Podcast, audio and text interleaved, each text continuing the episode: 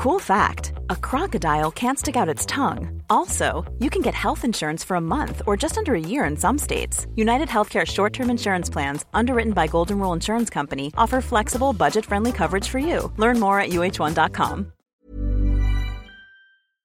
Heraldo Radio. La HCL se comparte, se ve y ahora también se escucha.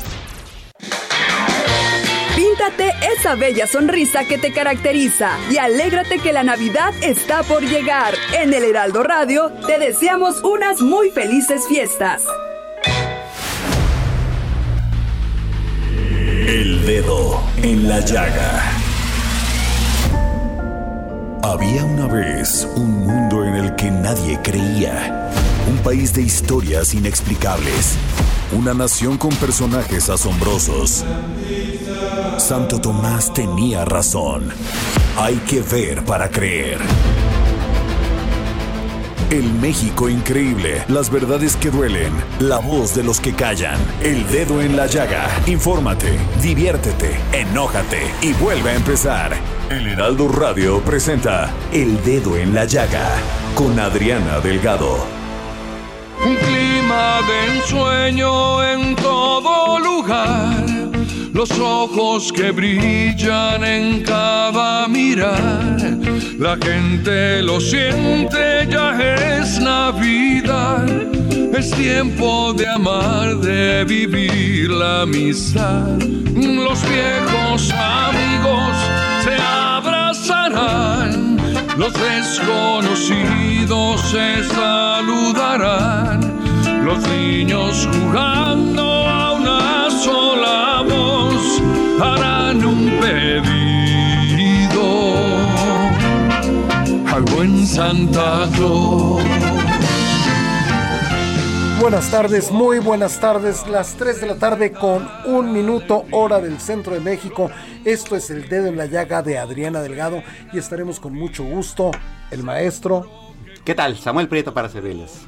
Y su servidor Jorge Sandoval acompañándolos. Estamos escuchando Navidad cada día, como se los prometió Adriana Delgado aquí en su espacio, con el gran, gran Mijares. Claro, pues es que también ya, ya huele a ponche, ya huele a canela, manzana, a pavo, a esas cosas festivas, ¿no? Y eso es importante también tenerlo en la mente.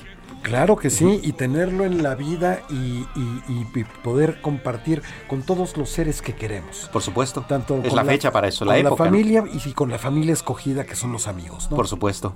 Sí, sí, eso es súper importante siempre.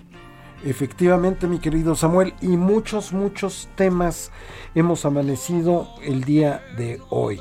Pues, y sin embargo, por ejemplo, el PRI, el PRI ahí está y tiene su asamblea, está preparando su asamblea, ¿no? Está preparando su asamblea y además en medio de toda esta discusión sobre si hay que democratizarlo, sobre si hay que hacer una serie de, de- de- de- de ajustes. Ajustes que, por cierto, este, mi querido Jorge, son históricos, ¿no? Desde aquella decisión de Ezequiel Padilla hace más de un siglo, bueno, estoy exagerando, este, hasta, no sé, la de 1987, cuando la corriente democrática que desembocó en lo que ahora es la izquierda mexicana, ¿no? O sea, vamos, el PRI ha sido como, como también parte de esa historia. Efectivamente, y para conocer y recordar en esta historia reciente lo que tú traes a, a nuestra memoria 1986-87 con esta corriente que armó el ingeniero Cuauhtémoc Cárdenas, Porfirio Muñoz Ledo y Figenia Martínez, pues se podrían revisar perfectamente esta trilogía que hizo Azteca Documentales, ¿no? Sobre 1988. Es correcto, sí, la, la trilogía de, de, eh, Cárdenas, Maquillo y Salinas, que se puede eh, ver incluso libremente sin necesidad de pagar nada en, en la página de internet, en la página de YouTube de ADN Opinión. Ahí están todos estos documentales, que es una trilogía, la de 1988, que nos permite entender muy claramente cómo es que llegamos al momento político actual. No, no se podía entender el México político de este momento sin 1988. Efectivamente, mi querido Samuel, y tú ya conoces a Adriana Delgado que cuando se pone a investigar, pues va hasta la médula, ¿no? Y se fue a platicar con uno de los protagonistas que están encabezando estas nueves, nuevas corrientes al interior del Partido Revolucionario Fantástico. Institucional. Ella conversó con el maestro José Encarnación Alfaro, que él es representante de la corriente de opinión Movimiento Líder al interior del PRI. Nos amanecimos con una noticia muy importante porque el PRI, un partido muy importante en este país que ha sido varias veces gobierno, lo ha dejado de ser, ha sido oposición, pues en este momento está pasando por una situación de debate, de crítica al interior y tres corrientes internas presentaron el Frente Nacional para la refundación del PRI y como ustedes saben, se va a llevar a cabo el próximo año la Asamblea Nacional del PRI número 23 y tengo en la línea a don, al maestro José Encarnación Alfaro, representante de la corriente de opinión Movimiento líder al interior del PRI. Muy buenas tardes, José Encarnación, ¿cómo está? Adriana, qué gusto saludarte. Muy bien, muy buenas tardes. Pues don Pepe Encarnación Alfaro, como se le conoce en el en por todos los militantes del PRI, ¿cómo ves, Pepe, esta situación que se está llevando al interior? Porque no es la primera vez que vemos esto, que el PRI pasa por una situación crítica, que no es favorable electoralmente y que siempre hay discusiones al interior. ¿Por qué no termina el PRI de ponerse de acuerdo, José Encarnación? Bueno, Adriana, antes un saludo para todo tu amable auditorio. Eh, eh, tú has conocido diferentes momentos de la vida del partido y seguramente coincidirás conmigo que en otras etapas se ha abierto la deliberación, la discusión, cuando perdimos la, por primera vez la presidencia de la República, hubo un gran ejercicio del año 2000, 2001, y que desembocó en la decimoctava asamblea, una asamblea en donde pudimos discutir en las mesas de manera abierta, democrática, sobre la forma en que íbamos a enfrentar esa nueva situación de oposición en la República. Después de tantos años de ser el partido referente, el partido gobernante en el país. Y los 12 años en que estuvimos en la oposición, pudimos ser un partido que resolvíamos nuestras diferencias internas en las asambleas o en los consejos políticos de manera democrática, eh, no siempre al gusto de todos, pero finalmente con el consenso de la mayoría. Después de la derrota de, del 2018, cuando eh, perdemos por segunda ocasión la presidencia de la República, pues el partido le urgía, le urgía al partido un ejercicio igual de reflexión, de deliberación, para revisar los porqués de esa derrota tan terrible, para analizar la percepción de la sociedad y el triunfo eh, y la forma en que obtuvo el triunfo eh, de Morena. Sin embargo, el partido, la dirigencia del partido entonces no lo hizo no, no fue responsable, fue omisa la dirigencia en esa eh, necesidad urgente de replantearnos estrategias, de revisar la forma en que el partido tendría que ser reorganizado.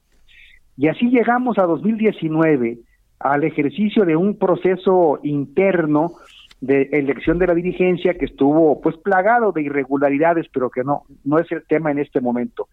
La nueva dirigencia le correspondía convocar a la 23 asamblea, una asamblea que tendría que haber sido deliberativa, analítica y sobre todo resolutiva de las adecuaciones y reformas que le urgen al partido.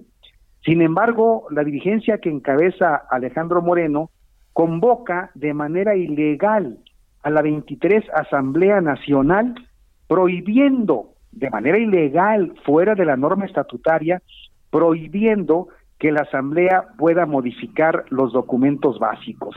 Es eh, un absurdo para nosotros que se le quiera cancelar a una Asamblea Nacional, que es el máximo órgano de gobierno de un partido político, el poder, poder adecuar los documentos. E, el absurdo raya, por ejemplo, en el hecho de que el programa de acción del partido es el mismo que aprobamos el 2017 cuando todavía éramos partido en el gobierno y, no se ha modificado.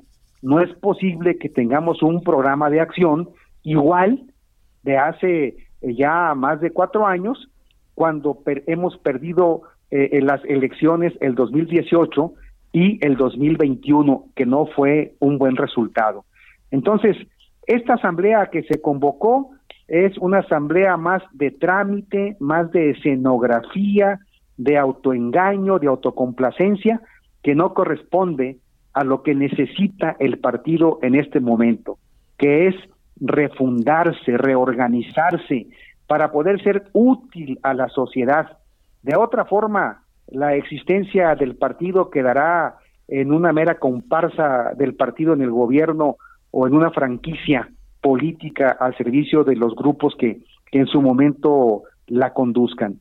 Es, eh, por eso se formó el Frente Nacional, para dar una batalla por la legalidad interna y para poder reencauzar al partido y poder regresarlo a sus orígenes y a sus objetivos primarios que son de luchar por establecer un régimen de México de democracia y de justicia social, Adriana.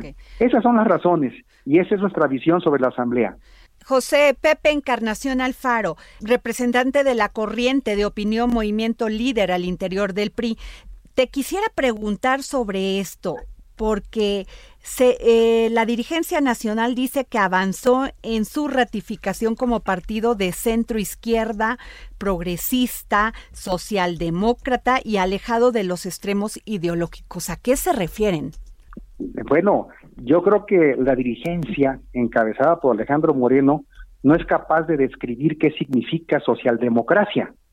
O sea, no, no, no, no, no sabe, no tiene claro cuál, cuál es la, el rumbo eh, ideológico del partido, porque Morena también pertenece a la socialdemocracia y también el PRD pertenece a la socialdemocracia. Pero, pero entonces, ¿cuál es la diferencia entre Morena, PRD y PRI si los tres partidos son socialdemócratas? Ahí es donde la dirigencia no, no, no asume el papel de, de, dirección política ideológica. ¿Por qué? Porque no, no ha sido capaz de diferenciar lo que es nuestro proyecto ideológico del planteamiento de eh, la cuarta transformación o de Morena.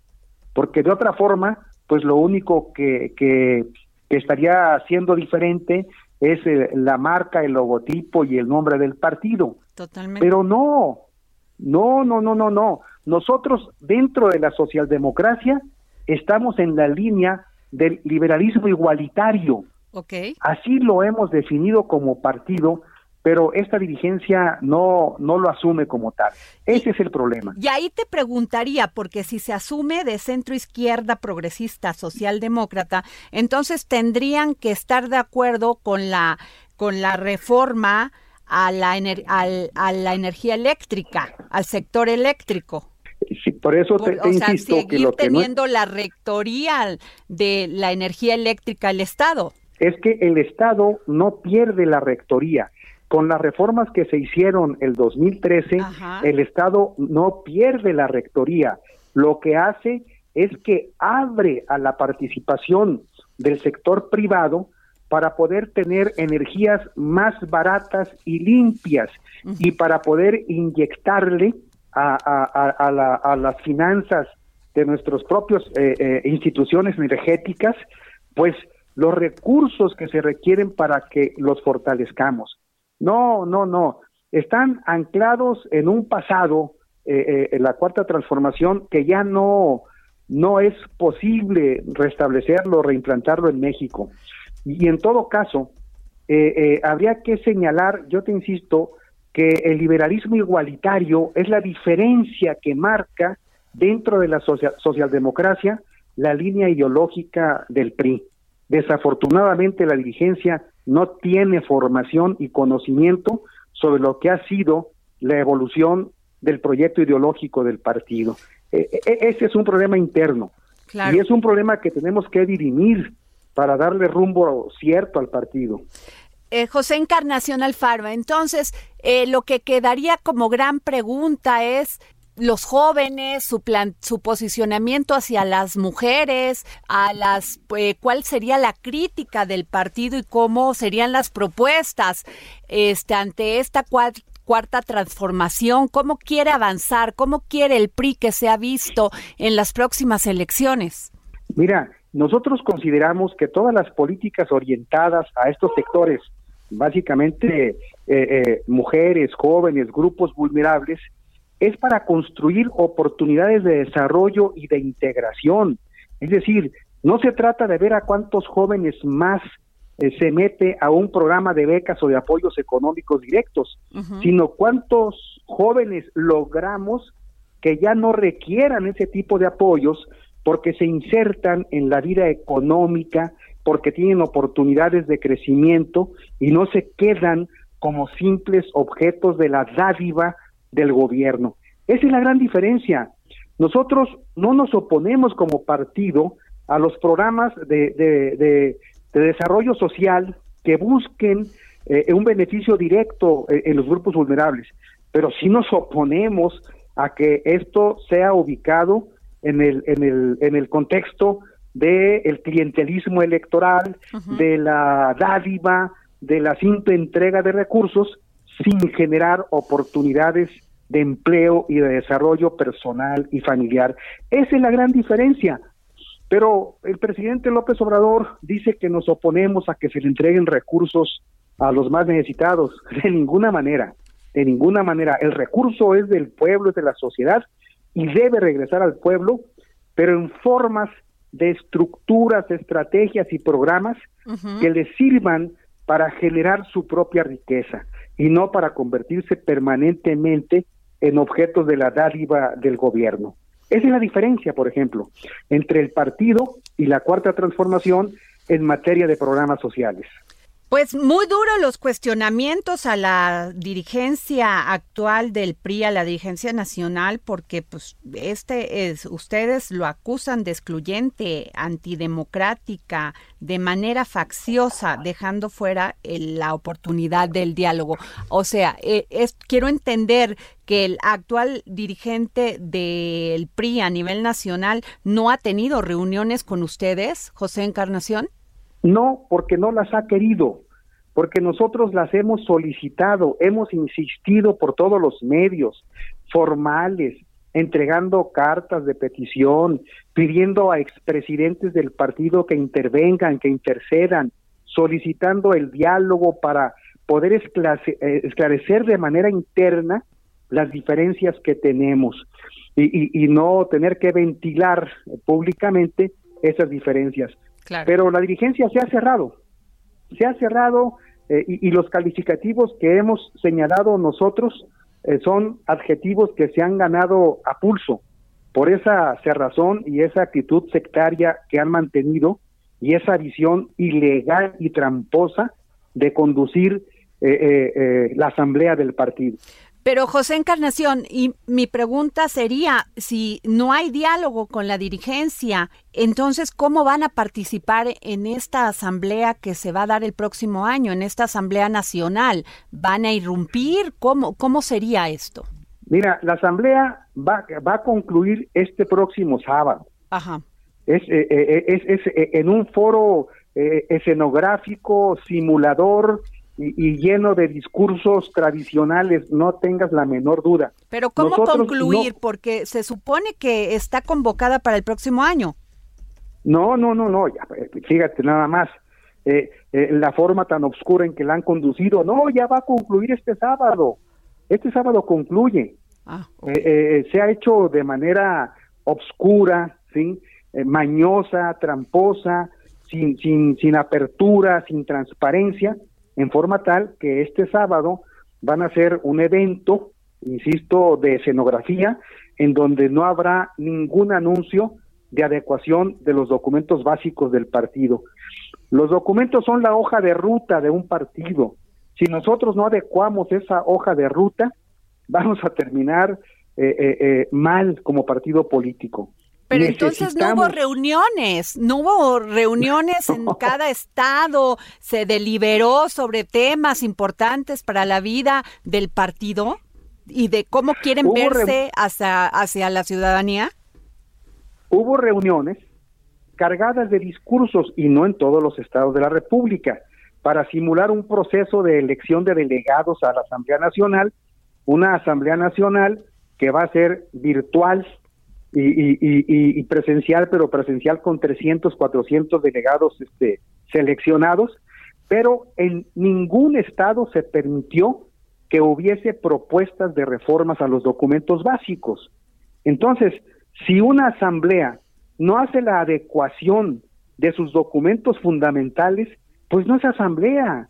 Le puedes llamar congreso, le puedes llamar convención, le puedes llamar reunión, para lo que quieras, pero no es la naturaleza de una asamblea nacional si no se le permite eh, eh, revisar y en su caso modificar sus documentos básicos.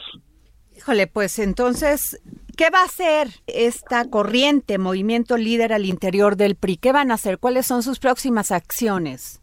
Vamos a, ir al, al, país, ya tenemos convocados en varios estados para, para reunirnos con grupos, con militantes y con cuadros para exigir la realización de una Asamblea Nacional extraordinaria en la que sí se pueda modificar los documentos básicos.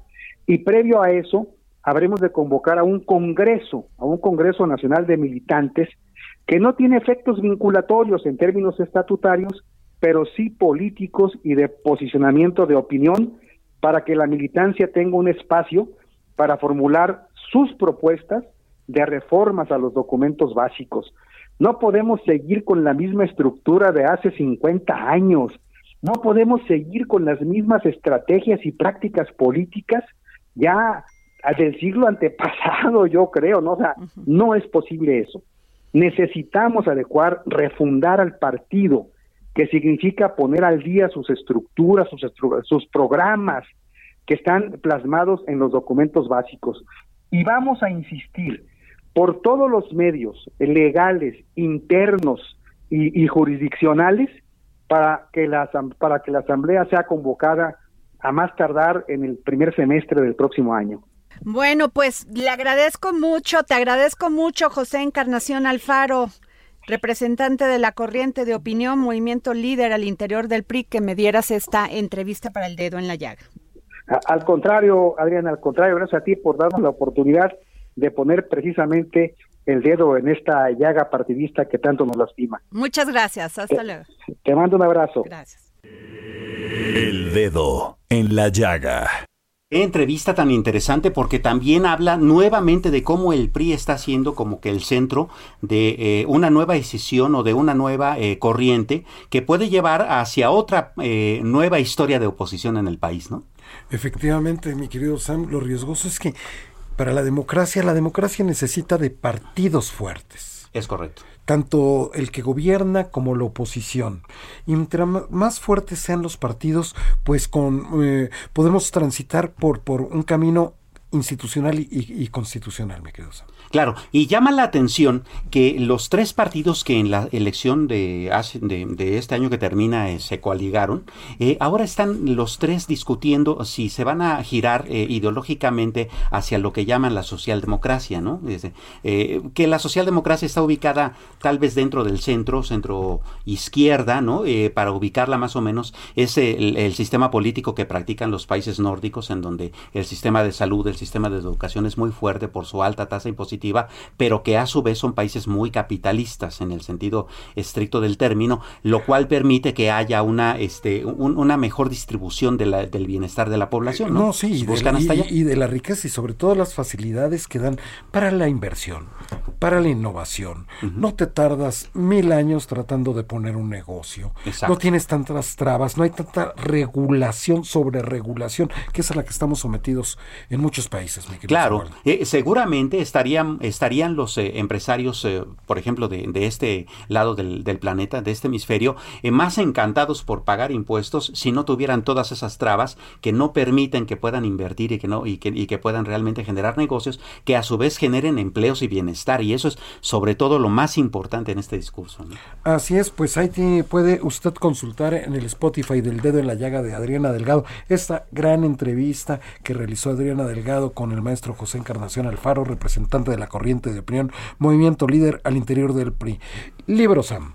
Tenemos, eh, tenemos libros, como siempre, aquí en, El Dedo en la Llaga. El primero se llama 12 Pacientes, es editado por el Fondo de Cultura Económica. Su autor es Eric Mannheimer. Eric Mannheimer no es un escritor, Eh, eh, Eric Mannheimer, de hecho, es profesor de medicina ya allá en Estados Unidos, de la Escuela de Medicina de la Universidad de Nueva York, y también es el médico en el que está inspirada esta serie muy conocida, ¿no? Eh, ahí en Netflix, que me comentabas hace un momento, esa de New Amsterdam, que tiene bastantes seguidores, ¿no? En esa, en esa plataforma. Sí, de, de, de, gran éxito. Y aparte, pues la entrevista la puede consultar también en el Spotify, en el podcast de El Dedo en la Llaga, porque Adriana Delgado entrevistó a Eric Mannheimer y este libro es cortesía por parte del Fondo de Cultura Económica y eh, tenemos también... Si quieres para después del corte de regalas este, mi querido Samuel. Muy bien, pero mientras anímense, eh, escriban a, arroba Adri Delgado Ruiz en el Twitter y llévense este libro. Muy bien, hacemos una pausa. Regresamos. en todo lugar, los ojos que brillan en cada mirar, la gente lo siente, ya es Navidad. A Adriana Delgado en su cuenta de Twitter, arroba Adri Delgado Ruiz. Además, te invitamos a enviar tus opiniones y comentarios en texto o por mensaje de audio a través de WhatsApp al 55 2544 3334. Y si quieres escuchar El Dedo en la Llaga de El Heraldo Radio en cualquier momento. Hey, it's Ryan Reynolds and I'm here with Keith, co-star of my upcoming film If, only in theaters May 17th. Do you want to tell people the big news? All right, I'll do it. Sign up now and you'll get unlimited for $15 a month in six months of Paramount Plus Essential Plan on us. Mintmobile.com slash switch. Upfront payment of $45 equivalent to $15 per month. Unlimited over 40 gigabytes per month. Face lower speeds. Videos at 480p. Active Mint customers by 531.24 get six months of Paramount Plus Essential Plan. Auto renews after six months. Offer ends May 31st, 2024. Separate Paramount Plus registration required. Terms and conditions apply if rated PG. Y donde quiera que te encuentres, descarga el podcast disponible en Spotify y iTunes. Heraldo Radio, la HCL se comparte, se ve y ahora también se escucha.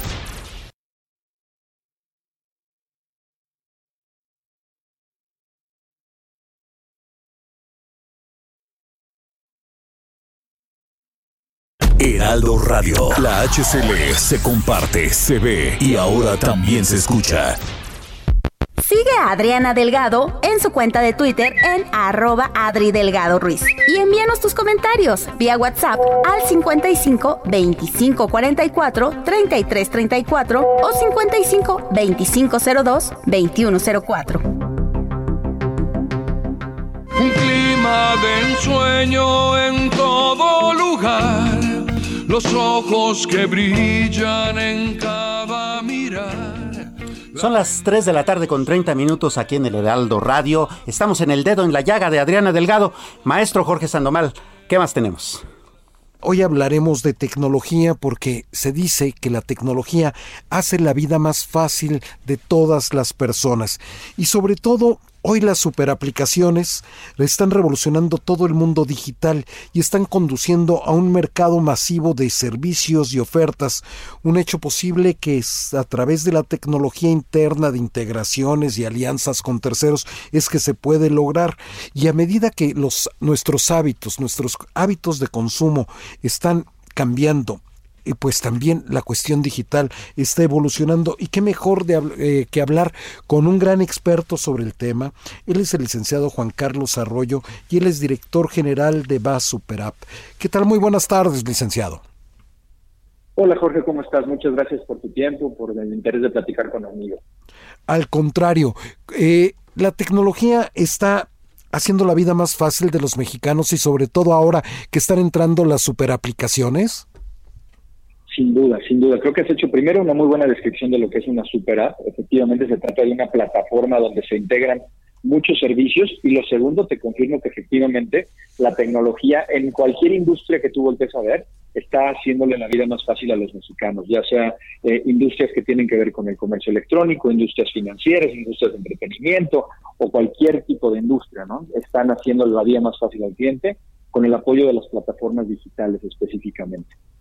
Ahora, eh, ya en muchos países, en muchos continentes, en Asia, en Europa, eh, ya en algunos países de América, pues ya son muy reconocidas y altamente apreciadas estas super aplicaciones. Eh, ¿vas, la super app es la, la, la primera en México? Pues mira, eh, digamos somos la primera que al menos nos estamos declarando como una super app, pero la verdad es que en el mercado hay un par de opciones que también se podrían considerar super app. Y adicionalmente creo que eh, no somos los únicos que estamos pensando en esto. Hay más personas que están pensando en lanzar en los próximos meses, en las próximas semanas, ofertas similares. Con lo cual, pues bienvenida a la competencia. ¿eh? Efectivamente, porque la competencia pues hace pues prosperar la, la, innovación. Eh, oiga, ¿con qué servicios se está contando esta BAS Super App? Pues mira, eh, la verdad es que la lista es bastante larga. Justo cuando estamos hablando de una super app, pues es lo que estamos queriendo lograr. Dentro tenemos cerca de 40 funcionalidades. Déjame describirte algunas importantes. Eh, lo primero es que es pues, el corazón, digamos, de la super app. Es una plataforma que sirve para realizar pagos de una forma más sencilla, más ágil, más divertida, más entretenida, más innovadora.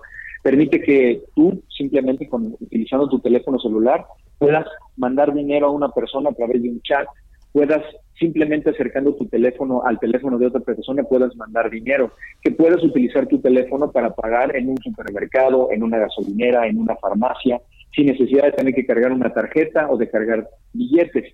Pero adicionalmente a todo esto que está relacionado más con el mundo de los pagos, la Super App también incluye funcionalidades como que en un solo clic puedas ver televisión, cuatro canales de televisión en tiempo real, en, vivo, puedas escuchar música, más de 10 playlists y más de 10 podcasts, puedas rentar películas, puedas eh, leer noticias de ocho categorías diferentes, puedas jugar, puedas eh, apostar dinero, en fin, una serie de, valores adicionales que acompañan al mundo de los pagos.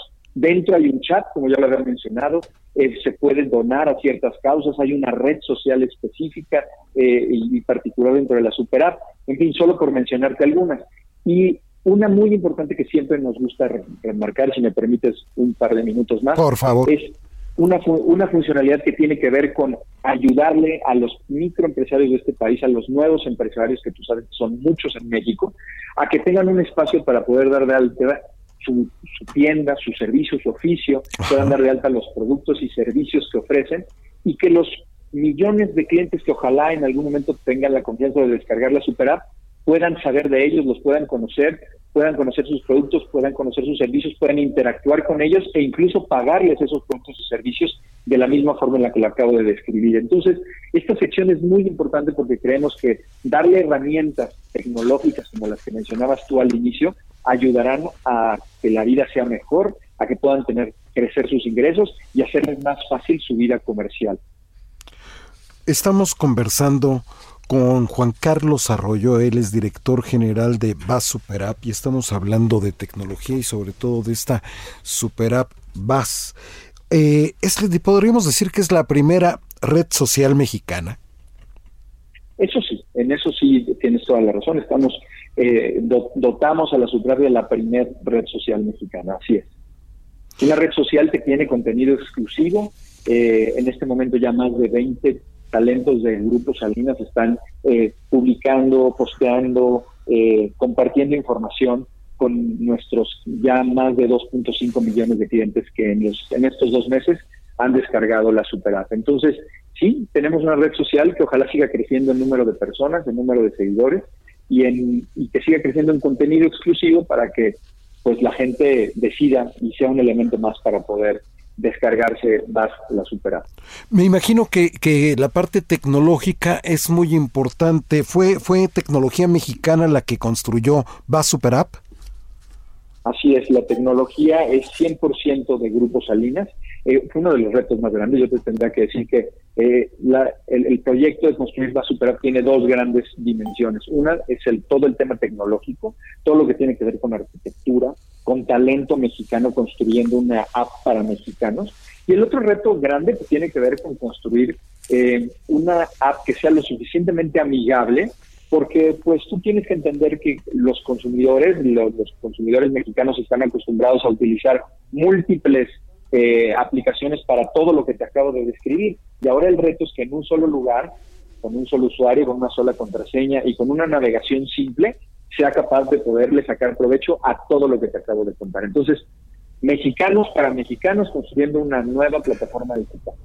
Ahora, un, tema que, que, a todos los usuarios nos preocupa, al ser una super app que, en la que uno va a poder manejar con esta facilidad dinero, el tema de la seguridad, licenciado Juan Carlos Arroyo, director general de Va Super App. Sí, claro, y ahí obviamente somos sumamente cuidadosos. Eh, algo, algo que es importante mencionar es que todos los servicios financieros que se prestan desde la Super App son proveídos por el Banco Azteca. Eh, eso significa que desde el punto de vista de seguridad, de ciberseguridad, de, herramientas que protegen eh, los recursos de nuestros clientes, estamos cumpliendo con todo lo que requiere la regulación mexicana en términos bancarios. Eh, de esa forma, la misma confianza que han depositado más de 16 millones de personas que tienen la app de Banco Azteca, pueden estar seguros que esa misma seguridad con la que le servimos esos 16 millones es la misma seguridad que estamos entregando en base a la Super con esto podemos decir, consideras, este licenciado Juan Carlos Arroyo, director general de Bas Superapp, que ya nos encontramos en el presente digital? Sin duda, pero me atrevería a decir, Jorge, que hace ya algunos meses que estamos ahí, si no es que años.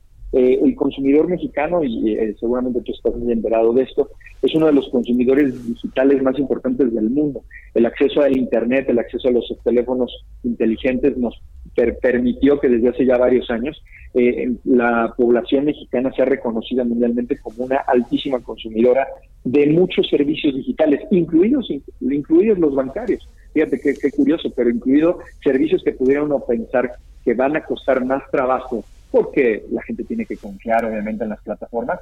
Eh, México es uno de los países que más banca digital consume. Y bueno, pues ahora con un producto como este, con una plataforma como va la Superapp, estoy seguro que le van a sacar mucho provecho.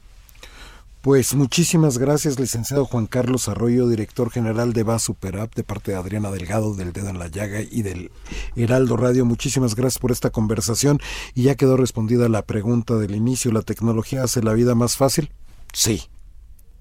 La respuesta es sí. Muchas gracias, Jorge. Gracias por el espacio y ojalá podamos regresar contigo pronto para actualizarte, porque este es un proyecto vivo y, seguramente la Superapp seguirá creciendo en, en poder, en funcionalidades. Me imagino. Muchísimas gracias. Hasta luego, Jorge. Hasta luego. Y no solamente hace más fácil la vida, sino que además facilita eso que tanto necesitamos en este país, que es inclusión financiera.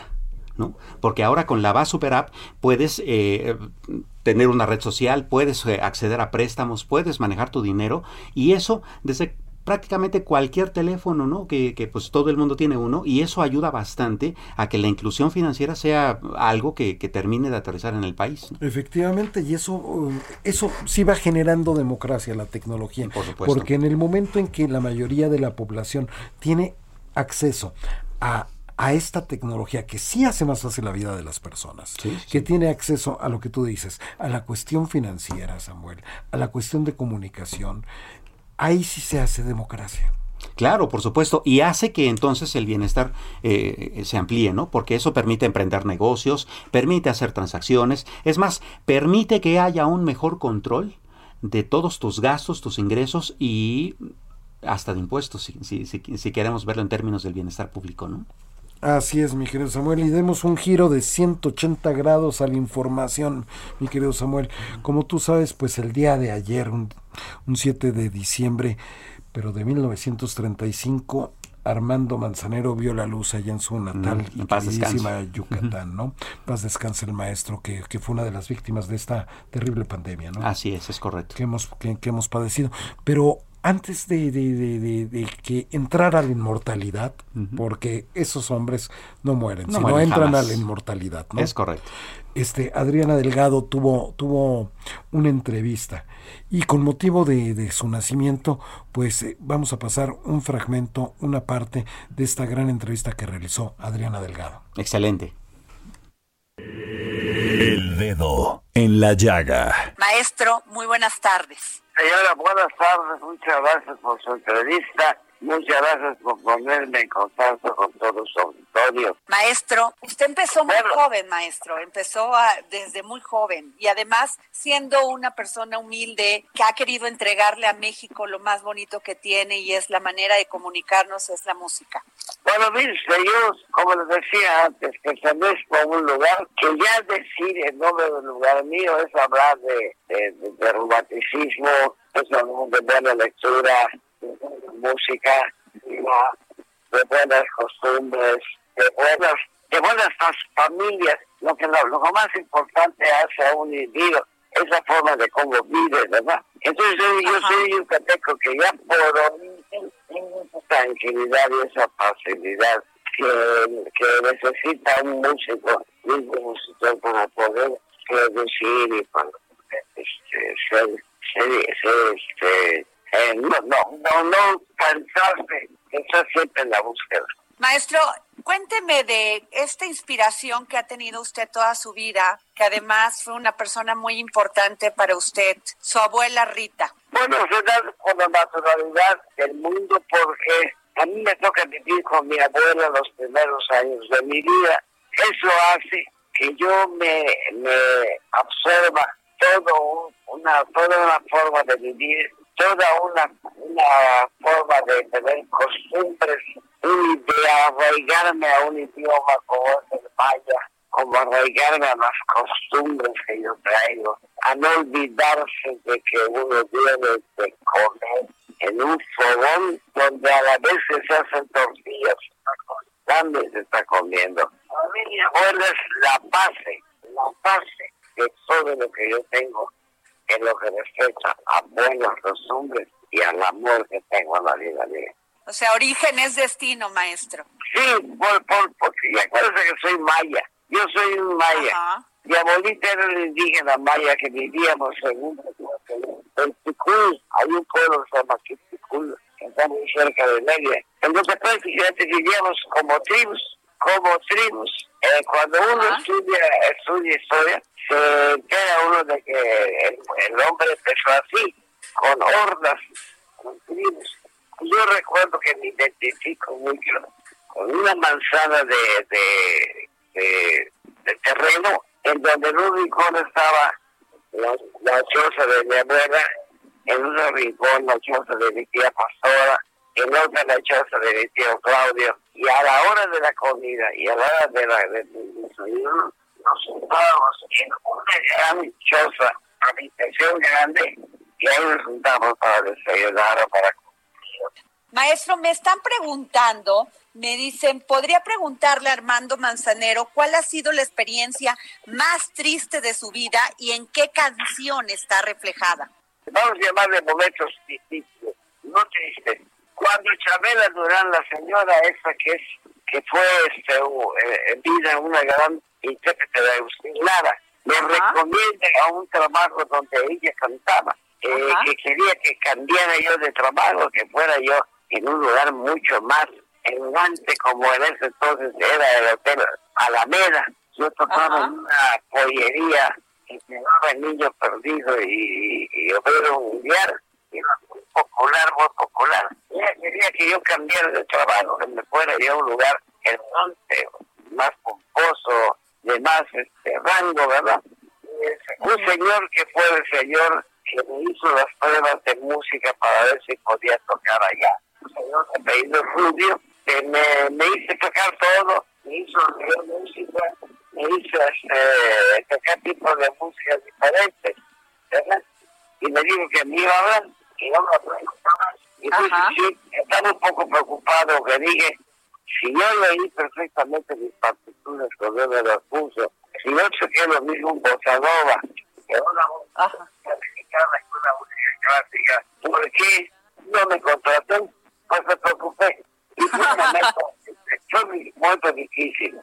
Y luego me dijo Chabela Durán, así, no te preocupes, lo que pasa es que el señor me dijo que estaba buscando un tipo que tuviera un, este, un, un físico un poco más atractivo y que en realidad este, eso es lo que necesitaba. Su lugar fuera acorde con la persona que iba a tocar piano ahí.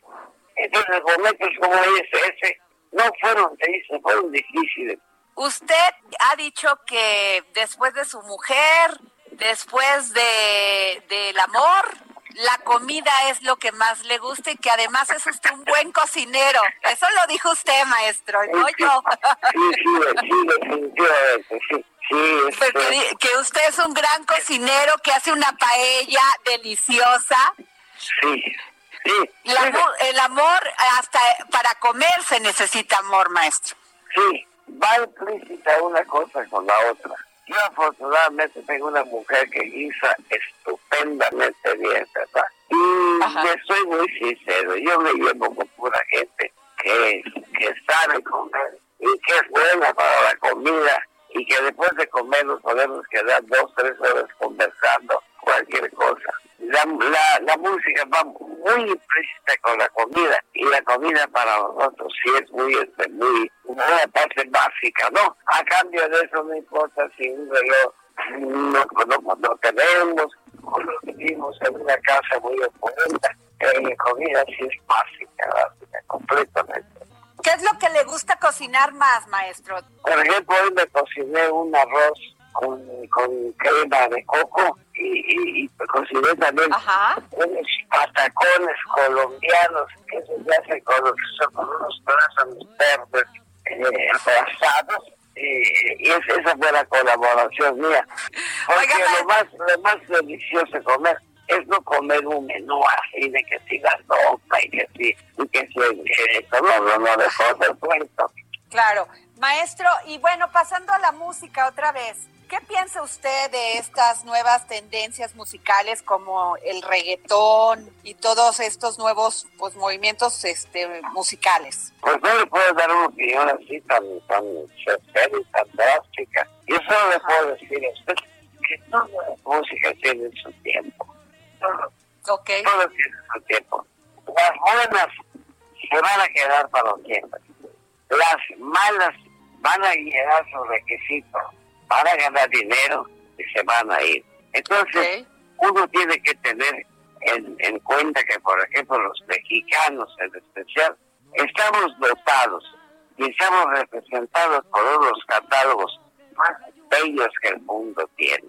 La música mexicana es un catálogo bellísimo y realmente el catálogo de oro es el que todavía en el resto del mundo se sigue cobrando. Maestro, si usted ahorita le pudiera recomendar a algún enamorado o enamorada que va a hacerle la cena a su enamorado o enamorada, ¿qué canción le recomendaría en función de, de ese momento que vivió usted cuando... Yo lo recomendaría, yo lo recomendaría un disco de Fernando de la Mora, pero a un, a un reparto, a un este volumen muy delgadito. Disco que hice con con Fernando de la Mora. Pero también lo recomendaría a un grupo maravillosamente hermoso como es el Mariachi que toca música, música eh, instrumental. Eso sería maravilloso, ¿verdad? Pero una canción de usted, ¿cuál sería, maestro? Yo contigo aprendí. Contigo aprendí. ¿Cómo escribió esa canción, maestro, la de Contigo? Yo? ¿Dónde estaba yo usted? yo- no, yo le escribo en los años 66. Era yo pianista de un dueto, de un dueto mexicano que amo mucho, que se llama Carmela Rey Rafael Vázquez. Es de esa época cuando yo escribo Contigo aprendí. Pero, ¿y estaba usted enamorado, maestro, en ese momento? No, mire, los compositores en realidad lo que hacen son apuntes y, y Ok. los demás son, son observadores, ¿verdad? Entonces, No, no, no precisamente. Canción que, que, que, que, que escribí cuando sí yo enamorado de mujer es por debajo de la mesa.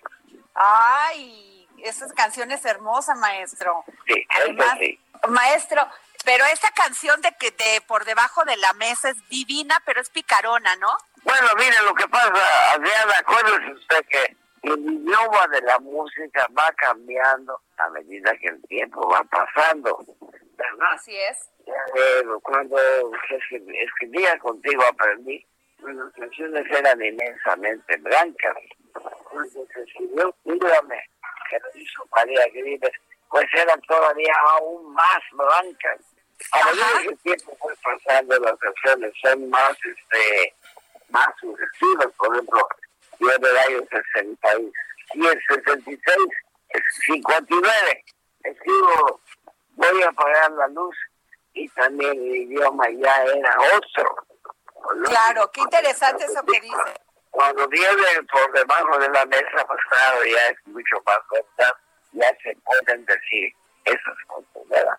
Todo va, va, va yendo la cosa la Ay, maestro, no sabe cómo le agradecemos que nos haya dado esta entrevista para el dedo en la llaga. De veras es un honor poder haber platicado con usted. Igualmente, doña Adriana, y muchas gracias por su plática. gracias, maestro, por su humildad y por su sabiduría y por esas hermosas canciones que nos ha regalado durante tantos años. Gracias, maestro Armando Manzanero.